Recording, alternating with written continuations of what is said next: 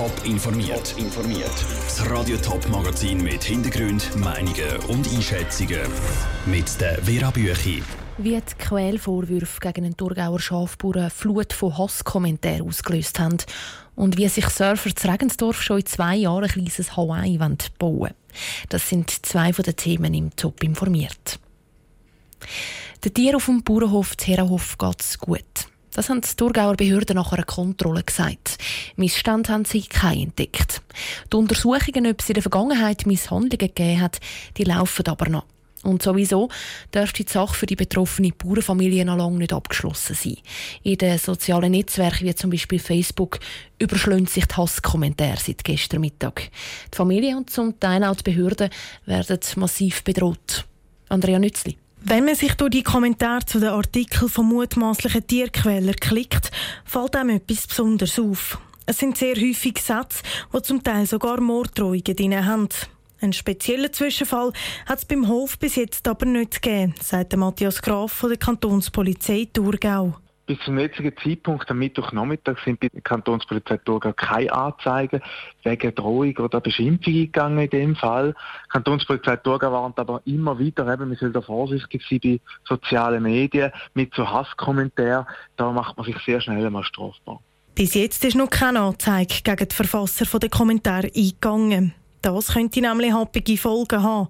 Betroffene können bei der Polizei eine Anzeige machen und das kann bis vor Gericht gehen, sagt der Internetrechtler Martin Steiger. So Äußerungen und Kommentare auf Facebook, aber auch Likes zum Beispiel, die können häufig strafbar sein. Zum Teil sind es eher Verletzungen, zum Teil sind es aber auch strafbare Drohungen. Also da muss man je nachdem mit Strafverfahren rechnen. Falls es eine Verurteilung gibt, kann es zu Geldstrafen und Bussen kommen. Die grössere Bestrafung sei aber für die Beschuldigten, dass das Verfahren durchgemacht werden muss, sagt Martin Steiger. Dazu kommen auch noch hohe Gerichts- und Anwaltskosten. Der Rechtsexperte warnt jetzt aber der betroffenen Bauernfamilie vor Kurzschluss.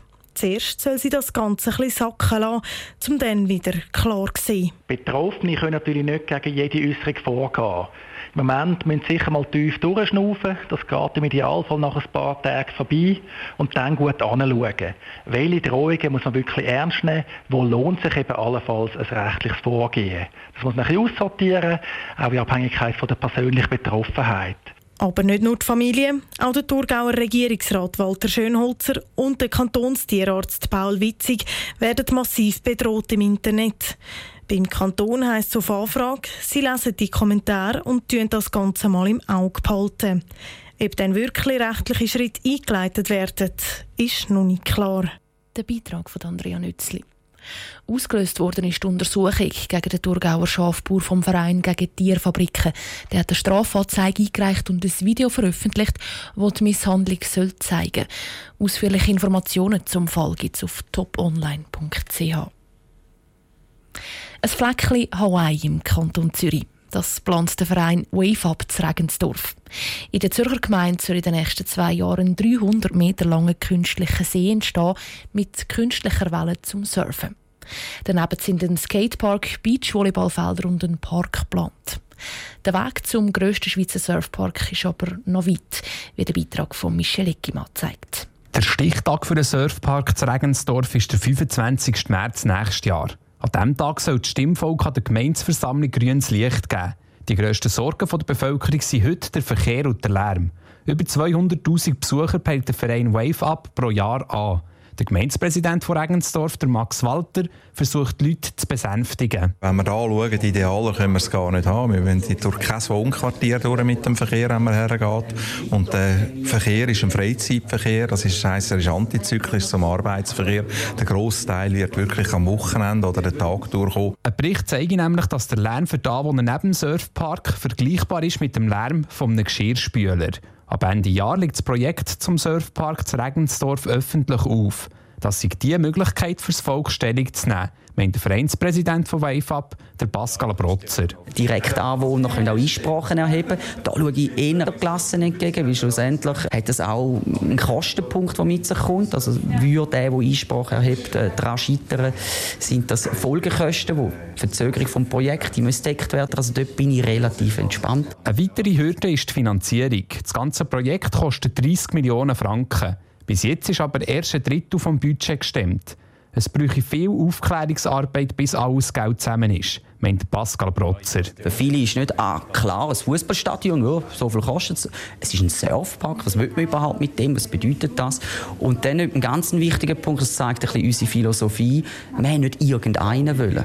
Also jeder Partner, der bei uns einsteigt, die werden ganz bewusst gewählt, weil wir wollen nachhaltig und langfristig planen. Kurzfristig macht ein Projekt ein Bauer Mühe. Der will sein Land nicht der Gemeinde überlassen. Der Park könnte aber auch ohne das Land gebaut werden. Halt einfach drumherum. Der Beitrag von Michel Leckimann. Der geplante Eröffnungszeitpunkt, das Jahr 2020, ist übrigens kein Zufall. In diesem Jahr ist Surfen an den Sommerspielen in Tokio nämlich das erste Mal olympisch. In der Schweiz soll in Zukunft jeder Einzelne selber entscheiden, welcher Strom aus der Steckdose kommt. Atomstrom oder Strom aus Wasserkraft. Strom von Zürcher Windrädern oder von Solaranlagen aus Italien. Der Bundesrat will den Strommarkt jetzt nämlich komplett liberalisieren. Nicht nur die ganz grossen Firmen, auch Privatkunden sollen die Wahl haben.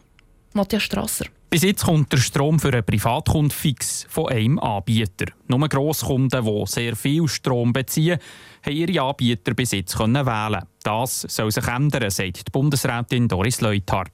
Für 99 Prozent der Haushalte und KMUs die können, haben keine Wahl. Die können weder den Anbieter wechseln noch können sie das Produkt beeinflussen. Das hat natürlich zu Verzerrungen geführt, ist ungerecht. In Zukunft soll der Endkunde von Jahr zu Jahr selber über seinen Stromlieferant können entscheiden auch die zukünftige Altbundesrätin Doris Leuthardt mit Wohnsitz im Kanton Aargau könnte dann beispielsweise definieren. Ich will nur einen Aargauer Strom, dann findet sie sicher einen Anbieter, der ihnen das äh, offerieren wird. Und das soll eigentlich so sein. Der Konsument äh, ist ein Marktmacht und er soll das auch können ausüben nach seinem Gusto. Umgekehrt könnte der Kunde aber auch entscheiden, ich will günstigen Kohlenstrom aus Deutschland, wenn er einen Anbieter wird finden der das liefert.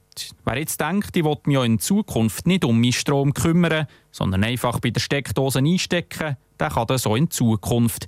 In diesem Fall soll ein Standardprodukt geliefert werden, das der Bund definiert. Und in diesem Standardprodukt gibt es nur Schweizer Strom und einen Mindestanteil an Strom aus erneuerbaren Quellen.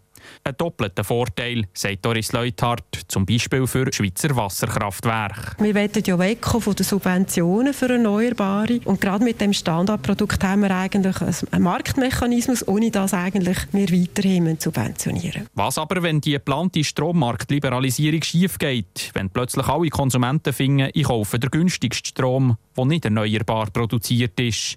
Doris Leuthardt setzt auf die Verantwortung vom Konsument. Die Energieeffizienz wird gelebt und zwar von den Unternehmen wie auch von den privaten Haushalten und da bin ich sehr dankbar, weil ich glaube, das ist wirklich ein wichtiger Pfeiler von der Energiestrategie, dass man sich bewusst wird, die Ressourcen gibt es nicht unendlich. Mehr Wahlfreiheiten auf dem Strommarkt heisst für den Konsumenten am Schluss eben noch mehr Verantwortung übernehmen. Der Beitrag von Matthias Strasser. In den nächsten paar Monaten können jetzt zuerst Parteien, Verbände und andere Interessierte Stellung nehmen zu den Plänen vom Bundesrat. Und dann muss das Parlament zustimmen. Top informiert, auch als Podcast. Mehr Informationen gibt es auf toponline.ch.